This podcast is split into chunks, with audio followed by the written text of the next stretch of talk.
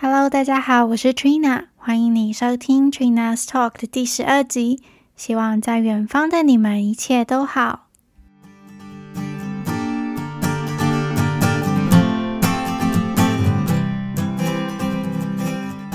不知道你们中秋或国庆连假都做了什么？那希望你们都有一个开心的节日。我在前几天的时候呢，已经回到伦敦了。那伦敦就是熟悉的老样子，阴阴的、冷冷的。然后我到的那一天还下雨。这一集呢，我就想说，那我可以来做一个啊、我出国留学前都在做什么的一个分享。那这个灵感其实是来自于我之前在 Instagram 上面做的一个调查。那有个粉丝就说，他想要听我去英国读书前煎熬的准备出国那段时期的故事。老实说，那段时期对我而言并没有很煎熬，但我想要做成一个分享，就是如果我现在回头看当时的自己，希望可以多做什么样的准备。那这一集大致会分成三个部分。第一个部分讲的是我还在台湾准备出国留学的那一段时期，我做了什么样的事情，以及我没有做什么样的准备。第二个部分呢，就是我到英国之后。嗯、我有没有遇到什么样的文化冲击，以及我的应对方式？第三个部分呢，就是如果时间能重来一次的话呢，我会希望自己可以有什么不一样的做法。所以就是以一个过来人的身份，给其他也想要出国留学的人的建议。如果你也准备好的话，那我们就开始吧。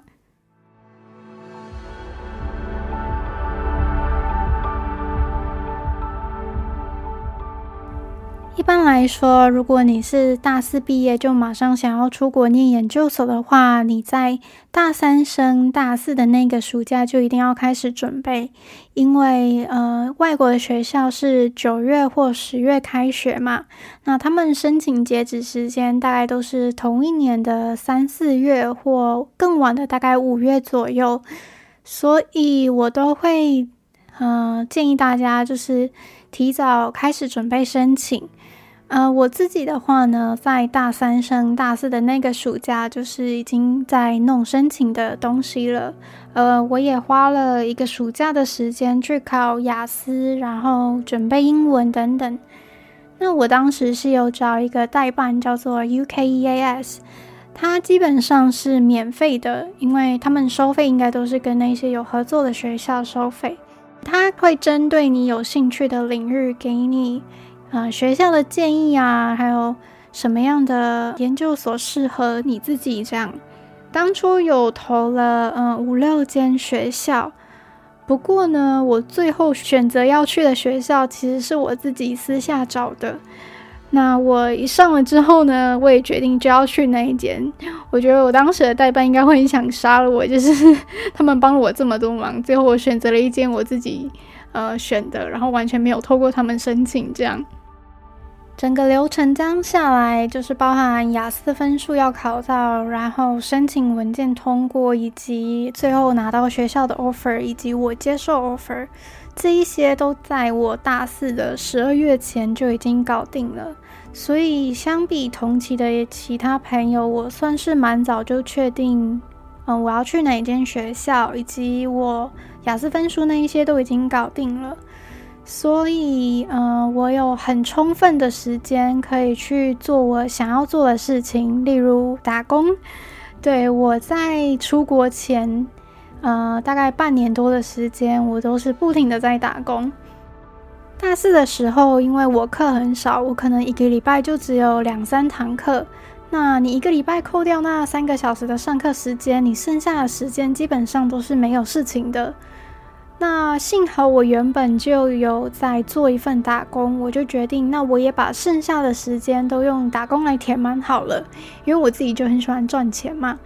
所以我就又去找了另外的打工。那段时间我总共做了三份打工，我现在回头想一想都觉得很不可思议，就是我当初怎么时间管理可以做得这么好，把三份打工的那个班表都塞到同一个一个月的时间这样。认真说起来，我觉得大四十二月到我出国念书九月那时候，整段时间是我大学生活以来最开心的一段时间，因为我过得非常的惬意，就是每天除了上课、打工，回家就是可能看剧啊，或者是看影集练英文。所以怎么说呢？我觉得我没有那种很。煎熬的出国念书前的那一段时期，反而是我一直在做我很喜欢的事情，也没有什么生活压力。那时候的心态比较像是想要趁着出国留学前，好好的把握还在台湾的日子。所以平常除了上课跟打工之外，剩下的日子就会多跟家人相处啊，然后跟朋友出去玩。因为知道说接下来出国念书就可能比较辛苦，可能没有什么玩乐的时间，然后又没有办法跟家人还有朋友见面，所以我当时的心态就是知道接下来日子很辛苦，所以现在要先好好玩乐。当然，这之间还是有保持着练英文的习惯，像是看影集啊，或者是听英文的节目等等的。因为虽然说雅思考到了，但这半年如果英文荒废了，接下来出国那会很可怕。当时间来到出国前的一个月，我其实就开始慢慢的紧张起来，因为要开始收行李了嘛。然后就会开始担心，说自己到时候在那边会不会念书不适应啊，或者是如果在那边遇到什么事情怎么办？虽然说我一直觉得自己是个蛮独立的人，所以在呃在这之前完全没有任何紧张的心态，但是一旦时间到了，就会开始有出国前的焦虑症状。不过幸好我是一个喜欢提前准备，而且是做好万全准备的人，所以在出国前就有先调查学校附近的环境，有什么样的交通，怎么从机场到宿舍，还有去哪里领 BRP 卡等等，这些事情我都在出国前就先查好，然后准备好替代方案。那我当时也有提早几天到伦敦，先住在旅馆，等宿舍开放入住后，我才搬进去。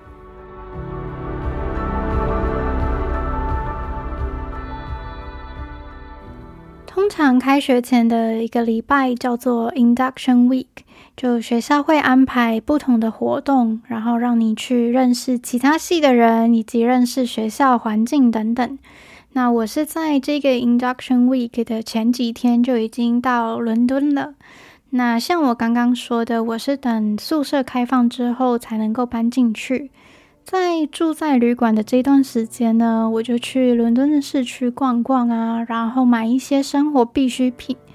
像是吹风机那一些，呃，家用或者是电子设备，其实真的一定要等到这里再买，因为电压的不同，如果你把台湾的家电带到这里用，真的会很容易烧掉这里的电线，所以非常的危险，一定要到这里再买当地。电压适用的家电。那我知道有一些人可能会跳过 Induction Week，他们真的会等到开学前的那个周末才到当地的城市。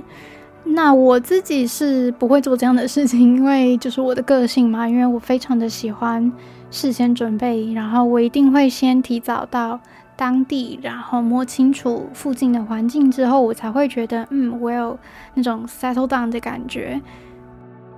那真正开学之后开始上课时，就发现最具有挑战性的一件事情其实是写作业，因为我念的科系是需要大量写报告的，就是我们并没有考试，但我们每一堂课的作业基本上都是在写报告，然后动不动就是两千字、三千字起跳这样，所以当初在写英文报告这方面，其实下了蛮多的功夫，因为。跟台湾写报告的形式跟格式要求都不一样，所以真的是要从头摸起。另一方面，在课外活动上，像是社交方面，虽然说我参加了一些学校举办的活动啊，或者是跟新认识的朋友们出去玩，但我自己自认为我其实花了更大一部分的心思在呃课业跟找工作上。因为当时我就认知到说，如果我想要在英国找工作，其实在我刚入学那时候就已经要开始找了。那时候可能就已经稍微嫌晚，就是我可能入学前的那一个暑假，我就已经要开始慢慢的在看公司，然后投履历。至于为什么要那么早就开始找工作呢？这其实就是牵涉到呃我们最重要的一个议题，那就是签证。那我们在念书的时候拿的是学生签证，但当时我拿的学生签证只让我待一年半的时间，所以当我毕业后，我就只剩下半年的时间可以找工作，而且是需要找到有公司愿意赞助我的工作钱。那这些公司基本上一定都是具有一定规模的公司。但不是说小规模的公司就不会不愿意赞助你，只是这机会真的比较小，而且真的要很幸运。今天如果你是一个可能有工作经验蛮多年的，然后来英国念研究所，毕业后你想要找工作，可能会相对有比较多的机会，因为你可能看的职位会是。呃，比较高阶层的，而不是像我那种刚毕业的学生在找初阶的工作。那通常公司们都不太会愿意赞助这种初阶的工作，因为对他们来说就是不划算。而我当初申请的职缺基本上都是 Graduate Scheme，Graduate Scheme 就有点类似台湾公司称的储备干部。这种职缺就是开给刚毕业的学生，没有任何的工作经验。那你进去公司之后，可以在不同的部门之间轮调，然后最后选择一个适合你的部门，长期的发展下去。这一类的职缺非常的竞争，因为不止国际学生申请，就连当地的学生都也会想要进这些大公司。原因不外乎就是这些公司基本上都是国际有名的跨国公司，所以你一旦进去，就有点像是保障了你未来的发展。那他们的起薪也是比其他的一般公司相对来说还要好。当然，这也是为什么他们的筛选关卡会比较多、比较严格。那他的面试过程也会拖好几个月这么久。所以他们通常都是在一年前就开始招人。以我自己的经验来说，这一类的面试一定至少都会有四关左右。所以第一个一定就是履历投递嘛。履历过了之后，他们就会邀请你做一个线上测验。那这个就看你申请的职位跟公司行业，有可能是一个数理测验跟情境测验，不一定。这个测验别过了之后呢，他们可能会邀请你做一个 video interview。video interview 之后呢，呃，有可能就是会 assessment day。assessment day 基本上就是你要跟其他人一起做一整天的测验啊，面试。这个一样就是看公司而不一定。相信我，找工作加上拖这么久的一个面试，一定都是一个很不愉快的过程。因为这中间一定会收到很多的拒绝信啊，或者是你要等非常久才会知道你的结果是什么。加上我又一方面又在念书，所以其实我这两件事情给我的压力就已经够大了。那我也没有什么心思想要去玩乐。所以我念研究所这一年，日子基本上都过得蛮充实的，不外乎就是在念书、写报告、找工作，然后准备数理测验，因为我真的数理不是很好，然后加上他们又是英文的测验，然后可能准备面试啊等等的。当然，唯一的亮点大概就是谈恋爱，不过这是额外的话题啦，我们可以下一集再聊。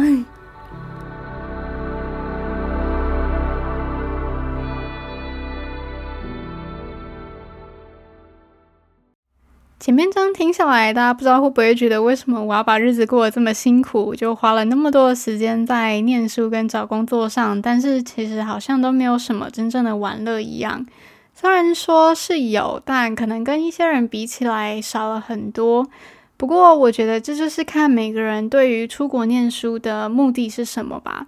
因为当初我选择出国念书，就是想要知道自己还可不可以更进一步，然后。我也想要无愧于自己跟我的父母嘛，因为我的学费其实是家人帮忙出的。虽然说我在学校这边有拿到奖学金，但出国念书一年，基本上那个花费还是很可观，所以我会想要尽最大的努力来回报给我自己跟我的家人。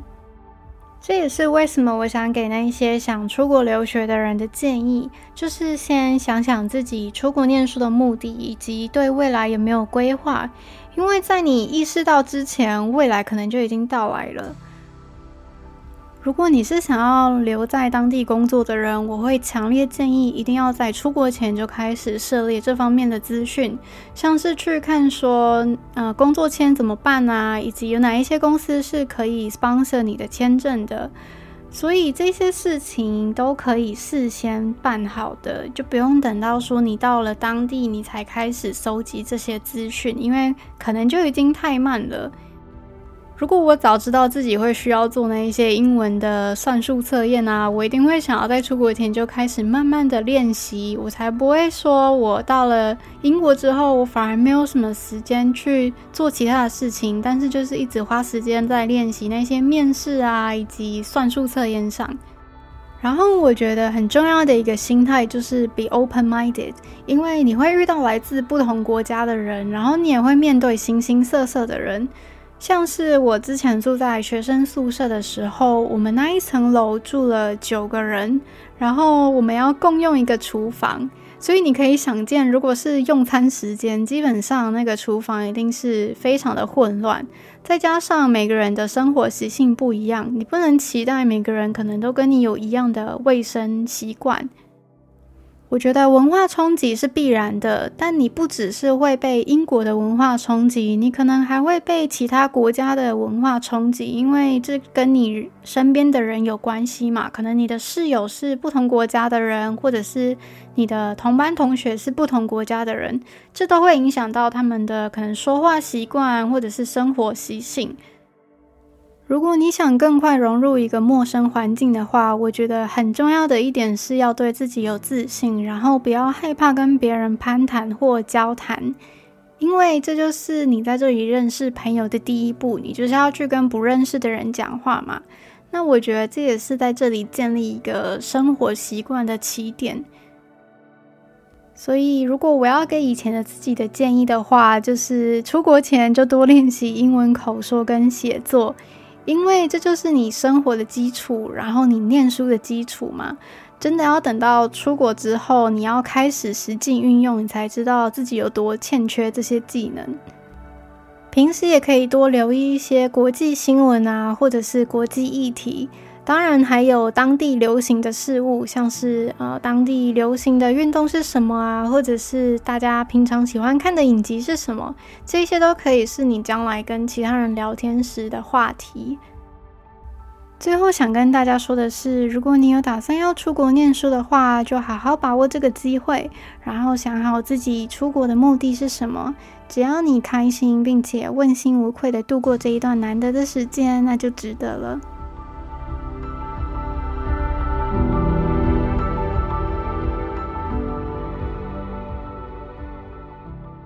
好的，以上就是今天的节目分享。如果你有什么其他想听的，也可以到 Instagram 私讯我。如果你还没有追踪或订阅 Trina's Talk 的话，现在就赶快去 Apple Podcast 或者是 Spotify 上订阅吧。也欢迎追踪我的 Instagram，只要搜寻账号 T R I N A S 底线 T A L K 就会有喽。在那里你会看到更多生活上的分享。今天的节目就到这里，谢谢你的收听，我们就下次见喽，拜拜。